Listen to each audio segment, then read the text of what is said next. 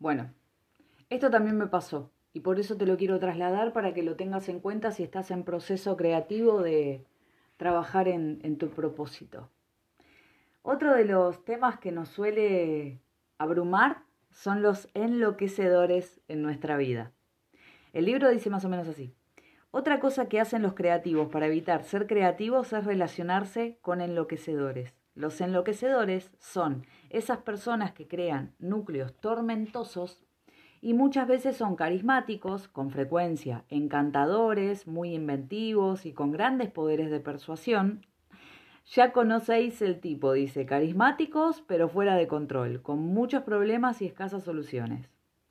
Los enloquecedores son la clase de persona capaz de adueñarse de toda tu vida y para aquellos a quienes les gusta organizarlo todo resultan irresistibles, tanto como para cambiar. Tantas distracciones, dice más o menos el libro así. Y después habla de muchos ejemplos de enloquecedores en nuestra vida. Una madre manipuladora, un amigo que está en el modo víctima y necesita que estés eh, prestándole el oído todo el tiempo, un familiar que necesita todo tu tiempo y tu dinero prestándoselo a él. Y el libro dice que la dinámica del enloquecedor se basa en el poder y por tanto cualquier grupo de personas puede servirle como una fuente de energía que explotar y agotar. Se pueden encontrar enloquecedores en cualquier escenario y en cualquier forma de representación artística.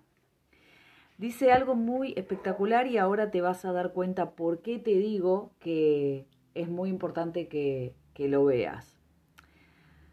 Como creativos bloqueados, estamos dispuestos a casi cualquier cosa con tal de seguir en ese estado.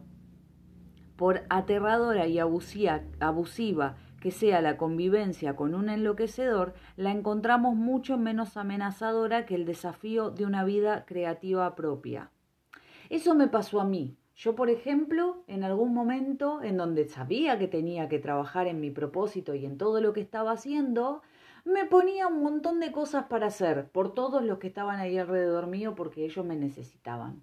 Y encima lo que hacía era prestarles atención a un hermano que necesite algo, a una familia, o sea, ni siquiera mi familia base, o sea, marido, hijos, no, tíos, abuelos, primos, no sé, todas esas personas que necesitaban algo y ahí estaba yo. A ver, ¿quién necesita algo? Yo los puedo ayudar. Y muchas veces hacemos esas cosas para mm, desviar nuestra atención a lo que en verdad tenemos que hacer. Porque de esa clase de gente vamos a encontrar siempre.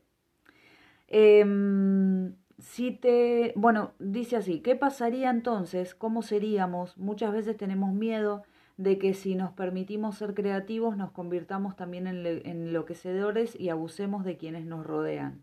Al utilizar este temor como excusa, seguimos permitiendo que otros abusen de nosotros.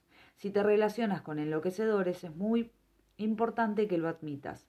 Asume que estás siendo utilizado y admite que tú también estás utilizando al que abusa de ti para usar tu tiempo en ese, en ese espacio. Tu, tu enloquecedor es un bloqueo que has elegido para frenar tu propia trayectoria.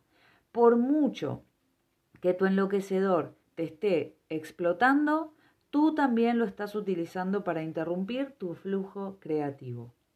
Si estás bailando un tango que te resulta una tortura con tu enloquecedor, deja de moverte al son que él o ella toquen.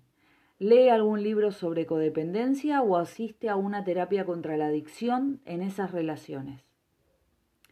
Eh, bueno, hablas de acerca de unos lugares en Estados Unidos y la próxima vez que te sorprendas pidiendo o pensando me está volviendo loco, pregúntate qué actividad creativa estás intentando bloquear con tu relación.